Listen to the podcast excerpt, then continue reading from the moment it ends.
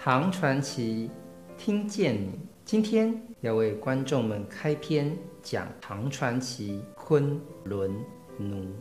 话说大历年间，有个姓崔的读书人，他的父亲是朝中的大官。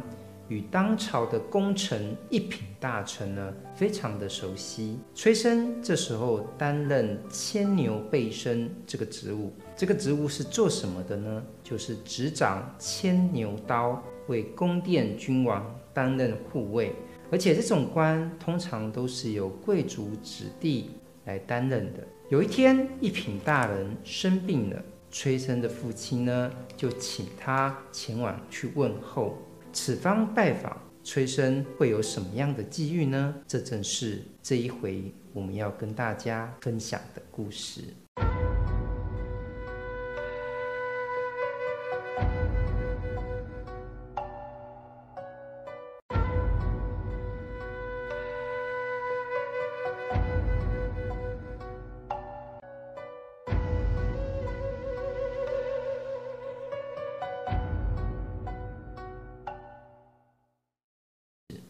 崔生这时年纪正轻，容貌呢就像美玉一般洁净温润，性格呢孤高方正，举止安详，谈吐清雅。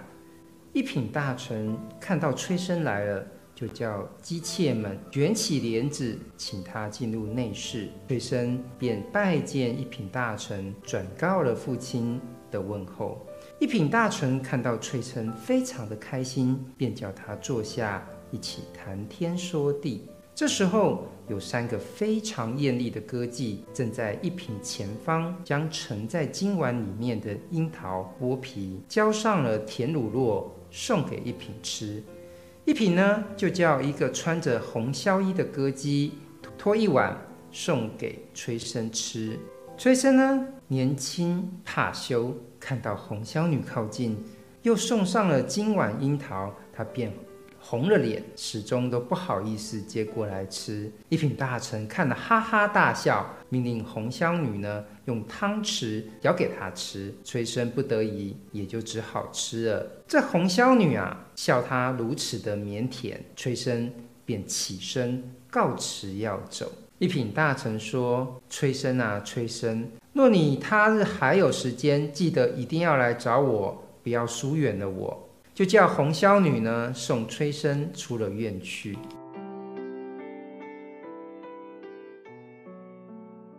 当崔生出门回拜时，红绣女对崔生竖起了三根手指，又把手掌翻了三下，然后指着胸前挂着小镜子，说道：“记住啊！”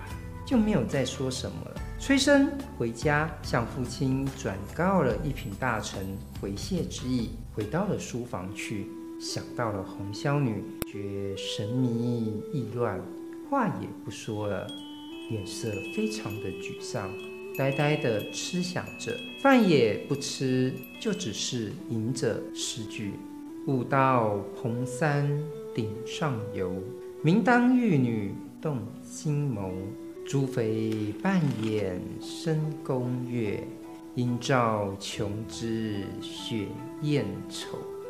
这意思是说，不经意走到了蓬莱山上，戴着明珠耳环的仙女转动着心眸向我顾盼，扮演的朱门里深宫的明月，应该能照到玉树一样的美女。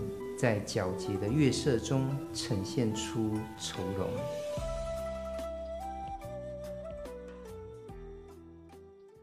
身旁的人呢都弄不清楚他的心思。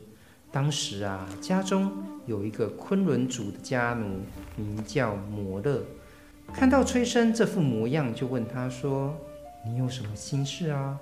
怎么样这样的恨恨不已？何不告诉老奴呢？”崔生就说：“你知道什么？竟敢问我心里面的事？”摩勒就说：“你只管讲出来，我一定会为郎君解除忧愁，不论远近，我都能办成。”崔生对摩勒这不寻常的话感到非常的惊奇，就把心事都说给了他听。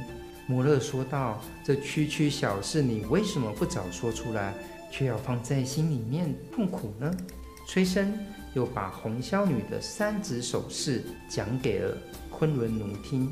摩勒一听完 这描述，就说：“这有什么难懂的？”